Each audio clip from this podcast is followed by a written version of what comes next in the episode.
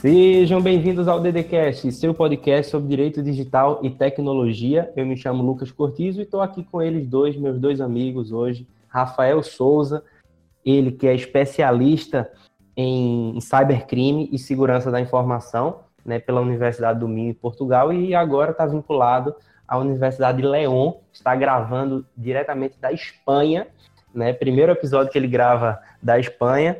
Seja muito bem-vindo, nosso advogado também especialista em criptomoedas, Rafael Souza. Opa, um saludo para todos do Brasil. Obrigado, Lucas. Valeu, pessoal. Vale, vale. E ele também, vale. Victor, ele também, Victor Mulim, que, que é nosso, nosso sócio fundador aqui também do Direito Digital Cash, que atua, atuou vários anos e atua com direito penal e é especialista em proteção de dados e cibersegurança pela Universidade do Minho, em Portugal. Também seja muito bem-vindo, Victor Molin.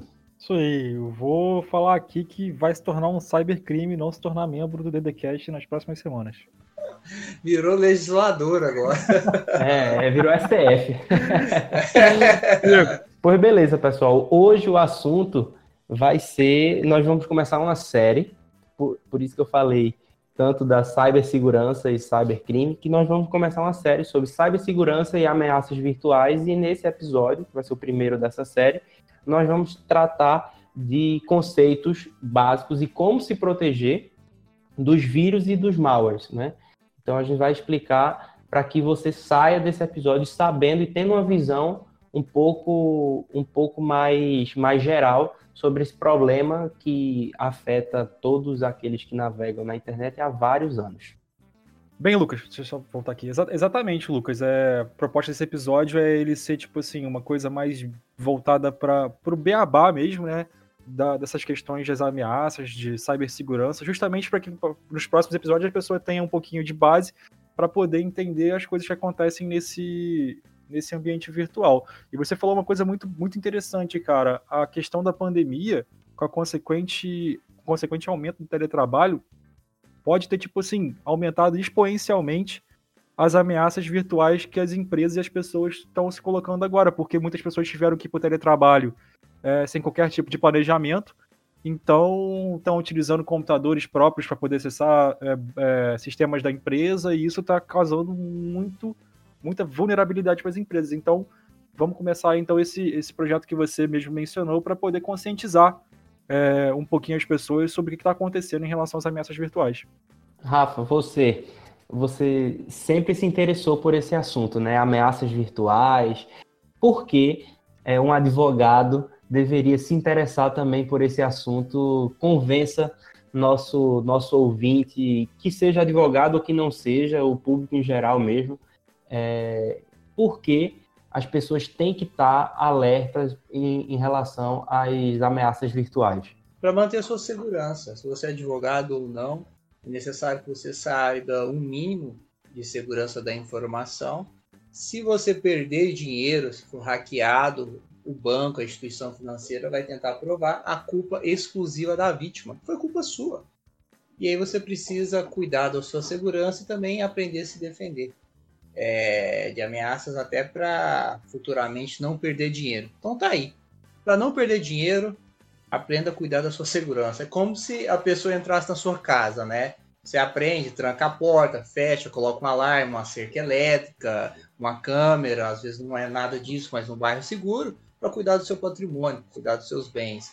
Não deixe que as pessoas, que os hackers entrem dentro da sua vida virtual, onde você movimenta grandes tem, tem muita informação, informação dos seus clientes, informação do seu negócio, da sua empresa, movimenta dinheiro. Cuide da sua segurança, porque isso pode pesar no seu bolso e também na sua Mas, privacidade.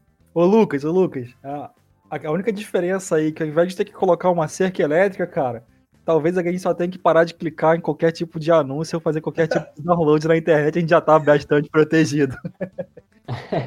Não, e, e, essa analogia do entrar na sua casa é muito boa, porque quanto mais dispositivos a gente tiver é, conectados na, na, internet, eu acho que aumenta essa chance, né? Então, se antes existia só a porta da entrada para que alguém entrasse e roubasse alguma coisa sua, agora não, né? Agora nós temos um celular, nós temos um tablet, nós temos uma Smart TV, Exatamente. Nós temos a internet das coisas dentro da nossa casa e cada, cada coisa dessa da internet das coisas, ou seja, esses objetos inteligentes, eles estão conectados e eles são uma porta de entrada para justamente esse assunto que a gente vai falar, que são né, os vírus, os, os, os cavalos de Troia, enfim, a gente vai, vai desenvolver aqui hoje, né, pessoal? Exatamente. Por você falar de internet das coisas, Lucas, num dos episódios mais à frente, a gente vai exatamente tratar dois equipamentos que estão ligados constantemente à internet, né? Que compõem esse, esse ambiente virtual.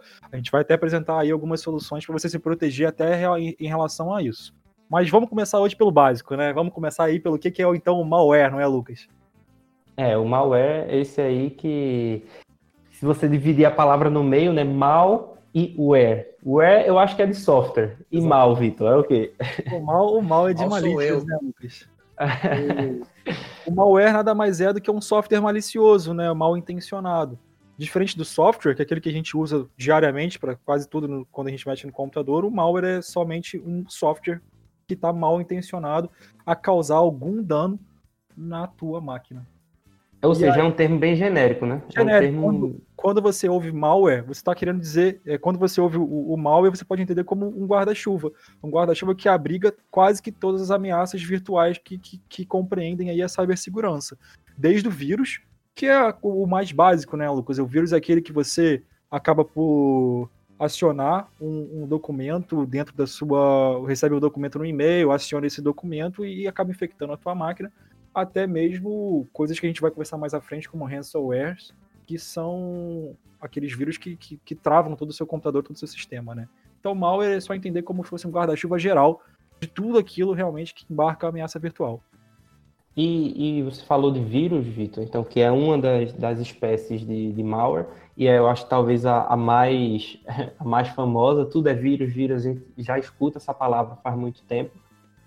Ô Rafa, para você, quais seriam as formas mais fáceis de alguém adquirir um, um vírus? Como é que eles são transmitidos? Olha, primeiro é baixando porcaria na internet. Esse pessoal que gosta do torrent, sabe? Você gosta de um torrent, né? Baixa muitos arquivos, instala no computador, acessando sites é, principalmente de criança, tá? Criança, site de jogos online, sites infantis, tem muito, muito vírus. Sites pornográficos também tem muita coisa. E simplesmente a forma mais fácil, clicando no, ar, no, no arquivo de e-mail. Ou até mesmo, né, né, Rafa, você colocando um, um USB que esteja infectado, certo? Rapaz, olha, colocar pendrive desconhecido no seu computador, não faça isso. Eu vou dar um exemplo, o Victor, o pessoal pode cortar na edição depois, mas é que colocar um pendrive no seu computador, algo desconhecido, gente que acha na rua, por exemplo, é a mesma coisa de transar sem camisinha com um desconhecido. Cara, essa, essa analogia agora é, é meme, né? Eu, tô rindo porque tem um meme que é exatamente colocando o USB com a camisinha. Não, agora eu tô protegida. É, é, a mesma coisa, você não sabe o que existe ali dentro daquele pendrive. Um colega chega, olha, é, baixa um arquivo aqui, ou copia, a resposta é não. A resposta é: qual é o seu e-mail que eu vou encaminhar o arquivo? A resposta é: eu vou subir isso no WeTransfer, por exemplo. Você pode subir grandes arquivos e vou te passar o link. A resposta é sempre não. Você sairia, transaria com uma pessoa que você nunca viu sem camisinha? É a mesma situação, os riscos. É algo totalmente desconhecido e pode corromper todo o seu computador, desde instalar um arquivo para te espiar que vai dar acesso a um software para acessar, verificar tudo que você digita, a sua senha, chama keylogin, né? Tudo que você coloca no teclado, tomar acesso da sua, do seu, da sua webcam, ver a sua privacidade. E eu não estou dizendo que o colega que pediu fez isso, não, às vezes ele não sabe. Ou eu já vi histórias de pessoas que acham um pendrive na rua, ah, vou ver o que que tem. E coloca tudo isso no seu computador. Não faça isso. E se fizer, faça num ambiente seguro, numa máquina virtual, isolado da internet, algo que você consegue remover totalmente depois, mas não faça. Sim, e a, aproveitando o gancho aí de acionar arquivos executáveis, usar pendrives desconhecidos, ou até mesmo de pessoas conhecidas, é um gancho bom para a gente falar sobre um pouquinho do cavalo de Troia, né? Porque acho que muita gente já ouviu falar sobre esse, esse tipo de, de, de ameaça já há muito tempo, e também a gente liga muito à questão grega, né? Todo mundo viu aqui o filme Aquiles, né? Eu assisti, lembro até hoje. E aí colocaram um cavalo de madeira como se fosse um presente e o exército sumiu. E aí acabou que, que o exército rival aceitou aquilo como um presente e trouxe o cavalo para dentro da sua fortaleza. Foi quando o exército inimigo saiu de dentro do cavalo, que era de madeira, e atacou. Ou seja, o cavalo de Troia no ambiente virtual ele tem a mesma pegada, que é qual? É um arquivo, é um, esse cavalo de Troia vai estar inserido num, num arquivo que você acredita, Lucas e Rafael, que é um artigo que vai trazer um benefício para você. Ou seja, você precisa resolver algum problema no seu computador, sabe? E aí você vai lá e acha na internet um software super milagroso que vai acelerar o seu computador em sei lá quantos por cento, melhorar a sua internet e ajudar também a achar a senha do vizinho, do Wi-Fi do vizinho. E aí você baixa aquele software um e você instala aquele software por livre consciência, sabe? Porque você acredita que aquilo vai te trazer um benefício. Mas por trás desse software existe um, um ali o, o, cavalo de Troia que vai poder trazer algum malefício para você. E dentre os malef desses malefícios, o Rafael comentou alguns também, né, cara, que podem ser, tipo assim, desde aplicações que surjam no seu computador que vão estar espiando tanto a tua tela quanto o que você escreve, né, Lucas? Então você escreveu uma senha ou ou fez alguma coisa ali na tela, esse software que está escondido ali, que você não está percebendo que ele está instalado, ele pode captar essas informações. Ou até mesmo uns pop-ups que eles tentam ameaçar você a fazer alguma coisa, sabe? Tipo, seu computador está infectado, clique aqui agora para poder, sei lá, é, passar um antivírus e, e, e resolver esse problema. Então são pop-ups que trabalham na base de ameaça para poder que você É esse e, e, eu acho que a gente vai desenvolver isso que o Vitor acabou de falar em outro episódio que é o do, da engenharia social, né? Quando você usa de, dessa jogada de, de, enfim, mexer com os sentimentos das pessoas para é, torná-las mais suscetíveis a clicar, a mandar um dado, enfim, é, é, é muito disso mesmo, porque é, é muito fácil, né? Nós que somos é, especialistas em direito digital, estamos tentando nos atualizar o tempo todo é, em relação a essas ameaças. A gente pode ser vítima de, de um, de um vírus, de, de, um, de um cavalo de Troia desse, a gente pode sim também pegar. Imagine quem não tem nenhuma formação, né, quem sequer é, começou a estudar. E assim, e, e, você nota que pelo nome, cavalo de Troia, vírus, a, a própria informática é um pouco benevolente, porque ela, ela usa uns termos que dá para a pessoa comum entender que não é algo muito bom, né? Um cavalo de Troia, você diz, ó, isso aí não deve ser algo muito bom que, que, que eu tô trazendo para o meu computador. Então, a diferença básica do, do vírus para o cavalo de Troia é, é que também, Vitor, tem essa questão de ser ligado a arquivos não executáveis também, né? O, no caso, o cavalo de Troia. É, Lucas, você tá certo, cara, porque muitas pessoas acham que você só tem que evitar arquivos que você executa, né? Que executa algum tipo de instalação no seu computador. No entanto, Lucas, um cavalo de Troia ele pode estar inserido numa imagem que você tem, numa imagem que você recebe, num download que você faz de uma imagem, de um, de um áudio ou até mesmo de alguns jogos, sabe? Digamos que você baixa uma imagem ou até mesmo um PDF aí do seu de algum PDF e esse arquivo, esse cavalo de Troia, ele vem acaba, acaba vindo inserido dentro desse arquivo que você não, necessariamente não precisa executá-lo para poder fazer uma instalação e nem nada do tipo.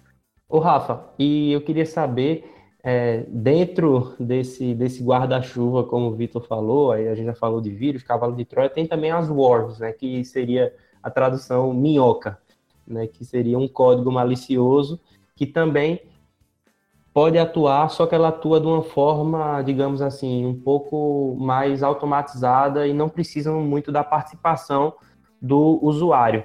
E aí eu queria saber de você, você conhece algum caso, por exemplo, como é, como é que ela funciona, essa, esse malware que a gente deu o nome de Worms, de minhoca? Lucas, esses Worms geralmente não é qualquer pessoa que, que desenvolve, geralmente quem desenvolve são os governos, são as agências especializadas em segurança dos próprios governos. O Paquistão é pioneiro nisso, o Israel é muito bom e o próprio Estados Unidos. Houve um caso no leste europeu, não me lembro qual é o país, de fato, mas não lembro no leste europeu, onde a Rússia foi acusada de tentar infectar uma usina hidrelétrica, onde com esse worms foi infectado um, alguns sistemas e se espalhou por toda ao, a, o sistema, né, da usina.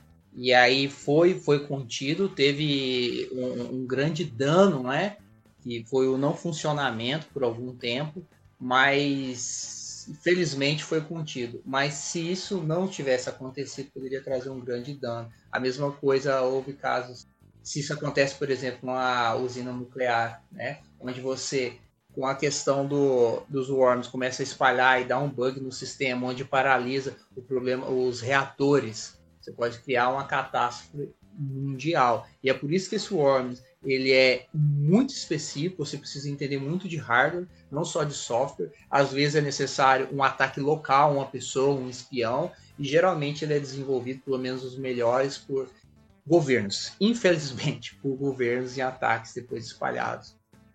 E aí essas são é, as tem... notícias, as denúncias. É, teve o caso também da Warm Code Red, em 2001, que, que eu estou vendo aqui, que foi em 19 horas esse worm e conseguiu infectar mais de 300 mil servidores, né? Foi um, foi um caso relacionado, inclusive, à Microsoft. Né? Um, a, a grande diferença, Lucas, é, do worm para o vírus é que Enquanto o vírus ele você precisa acionar, como estava comentando, né, de execução. O vírus você aciona e ele efetua a ação que ele vai ter que ele, que ele pretende fazer. O worm não, ele entra no seu servidor e ele automaticamente ele começa a procurar vulnerabilidades que existem no seu sistema e ele começa a se replicar para todos os outros mais sistemas interligados. Por isso que uma das consequências mais notáveis de quando uma máquina está infectada por worm é quando uma conexão começa a se tornar muito lenta. Então, pode ser que seja um indício de que exista é, esse tipo de infecção. É claro que eu acredito que o nosso computador pessoal não vai sofrer isso, mas quem sabe uma empresa que você trabalha pode estar sendo alvo de algo desse nível.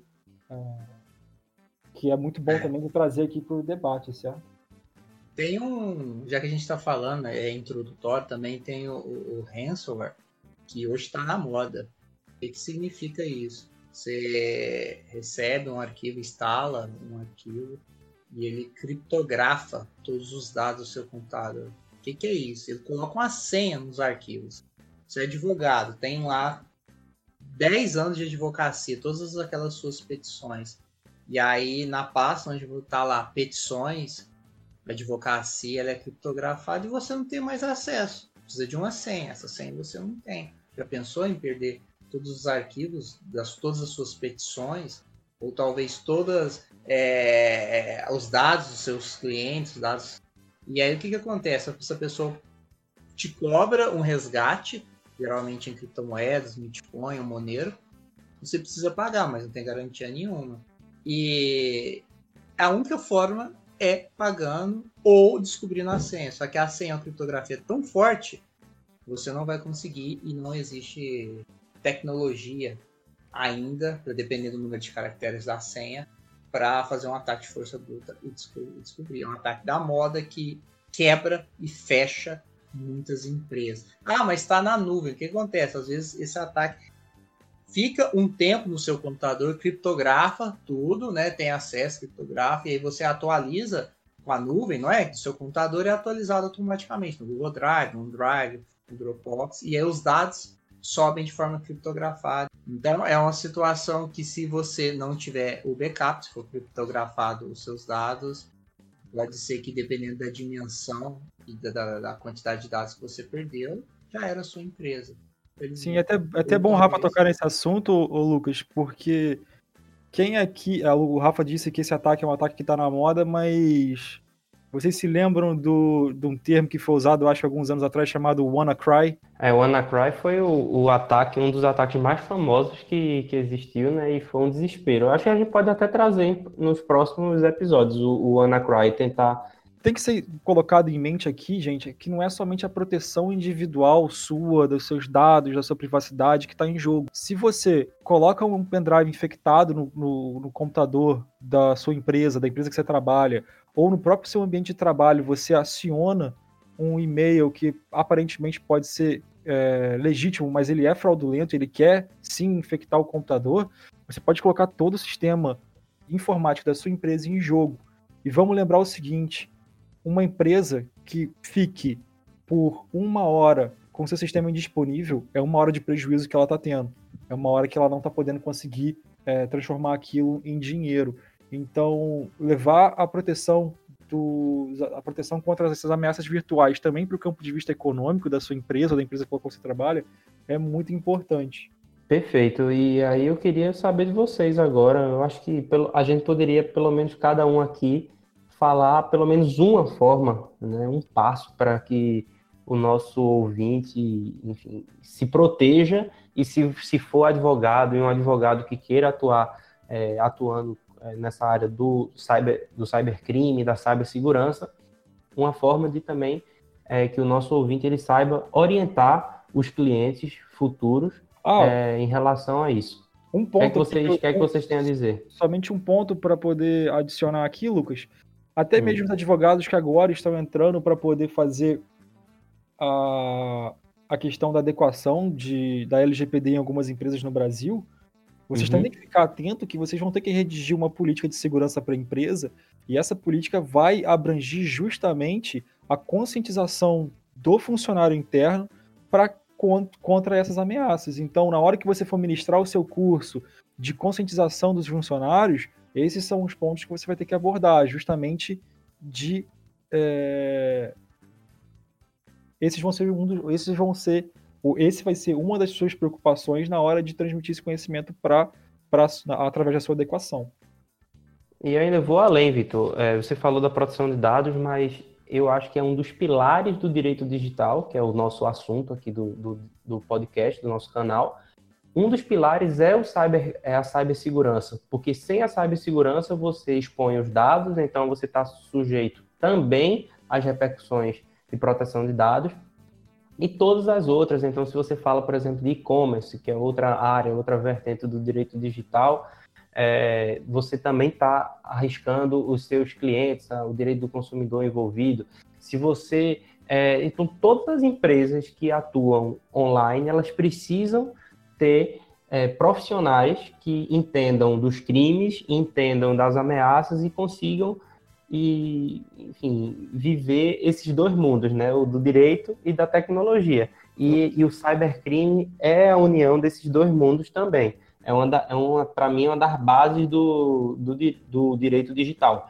Então, Rafa, fala aí uma, uma recomendação sobre como é que as pessoas podem se proteger de um malware, de um vírus, de um cavalo de Troia, enfim, fala, dá uma recomendação aí para o nosso ouvinte. Tá, a gente vai falar mais especificamente no, nos próximos episódios, mas eu vou fazer um apanhado geral. Só falou problema, né? A solução. Primeiro, tem um sistema operacional atualizado. Você gosta de Windows? Bacana, atualize. Nada de colocar atualizações para depois. O seu é Android, chega a atualização, você não quer reiniciar, espera um mês. Não. Se tem o um patch lá de segurança de atualização, é para corrigir uma falha. Então, sistema é, operacional sempre atualizado o mínimo de. É, se o seu computador não deixa ninguém mexer, mas se outra pessoa mexe, utiliza o seu computador, emprestou, crie um usuário e diminua os poderes de acesso, os níveis de acesso, para não instalar nenhum programa, para não fazer nada. Se você usa o Windows, por exemplo, e pede é, acesso como administrador, que é instalar um software, um poder, um, um nível de privilégio maior, cuidado, saiba exatamente o que você está fazendo. Se é Mac ou Linux, eles vão te pedir a senha. Então coloca essa senha. Tem um antivírus, principalmente se você utiliza o Windows, tem um antivírus de pago, eu sugiro um pago. Tem um antivírus no seu celular Android, principalmente, pago. Tem antivírus aí que custa cerca de 35, 40 anos, 40 reais por ano, que é da Kaspersky, acho que é assim que fala, é russo e você consegue. Se utilizar... é russo, eu não confio. eu não confio, isso é dos Estados Unidos. Espionaram, espionaram o mundo inteiro e ainda prendeu o, o espião Edward Snowden porque ele delatou.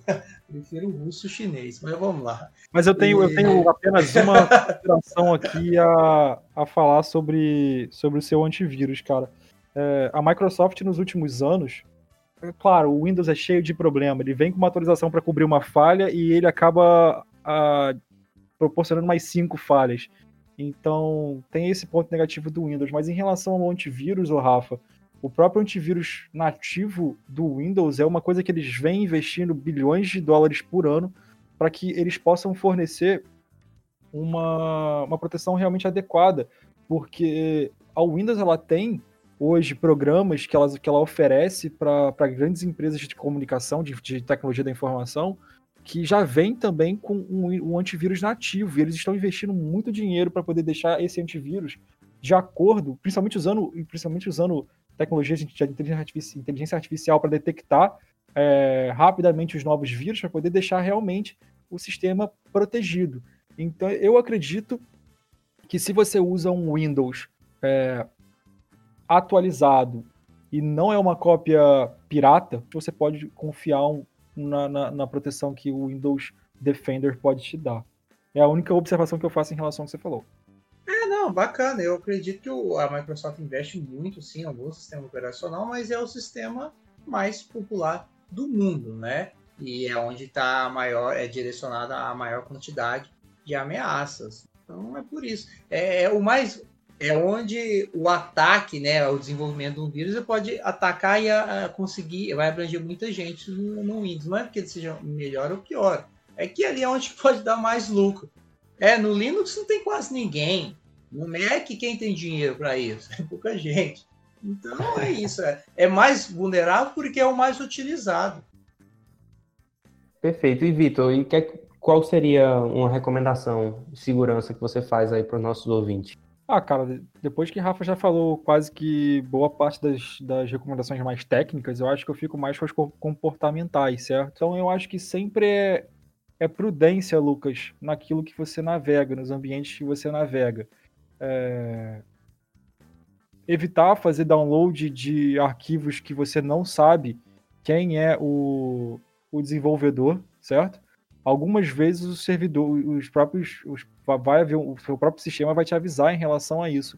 Mas se você fazer uma rápida pesquisa, Lucas, ali na internet dos aplicativos que mais, eh, mais, eh, mais espionam os usuários, você vai achar uma lista de 15, 20 aplicativos que foram banidos pela, pela Google nesses últimos, nesses últimos meses aí, justamente que as pessoas acham que é interessante, ah, vai me dar um filtro diferente, ah, vai, vai fazer meu a letra do meu Facebook ficar vermelha, ah, vai fazer isso ou aquilo.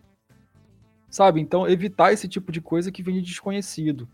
Não acreditar também em soluções milagrosas como um programa que vai melhorar seu seu computador radicalmente.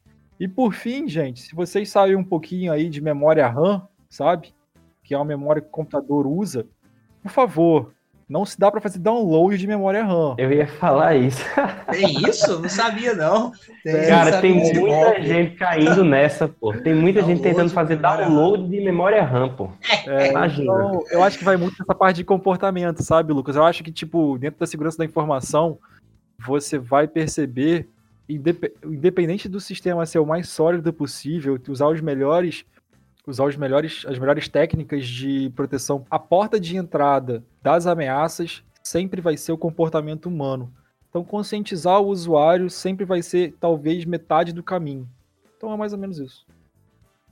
É, eu vou tentar juntar o, os dois mundos aí, é, tanto o comportamental como o técnico, e dizer que a ameaça pode estar mais perto e pode estar com pessoas que de fato você até confia. Né? Então, quantos quantos tipo vírus não são quantos vírus não são passados todos os dias através do WhatsApp, né? Pessoas, então você vê ali e, e foi foi uma experiência que eu tive num grupo de amigos meus. Um amigo meu jogou um, um link lá e aí um, um amigo meu que é da base que é informático, que enfim é da de TI, ele identificou esse pessoal não clique nesse link porque é um link dentro existiam dois links. Na verdade então você lia no começo ali você via sei lá um, um link mais conhecido só que se você lesse o link todo você ia notar que não era de fato aquilo que estava que estava parecendo ser. Então talvez meu amigo que é de TI tenha identificado isso porque ele está mais atento antes dele sair logo e clicar no link sem pensar, ele vai lá e vê, tenta, tenta ver se, se é algo. Pessoal, tá aqui uma promoção, sei lá, de um, de um celular que é 5 mil e tá por mil reais. Desconfie. Eu acho que você tem que estar tá desconfiado, porque principalmente agora, todos os golpes estão acontecendo online, né? Se, se a galera tá dentro de casa, então é, desconfie de preços muito baratos, desconfie de, de pirataria né, serviços que normalmente são pagos serem oferecidos de forma gratuita. Também desconfie, Rafa já falou muito aqui do, do VPN gratuito, né, desconfie, é, o próprio antivírus também gratuito, desconfie, eu acho que essa a pessoa tem que estar alerta. E para ficar alerta, só ouvindo o DDCast, a nossa série de cibersegurança que aí a gente vai trazer bem muito, bem muito, muita razão para você ficar de fato é, alerta em relação a essas ameaças online. Vocês têm, têm mais alguma, alguma coisa sobre malware e vírus que vocês queriam falar, pessoal? Só no próximo episódio já. Fiquem ligados no nosso direitodigitalcast.com, também nas nossas redes sociais, YouTube, Instagram, Direito Digitalcast. E é isso, né, pessoal? Nos vemos no próximo episódio da série Cibersegurança e Ameaças Virtuais. Um abraço para vocês e até a próxima.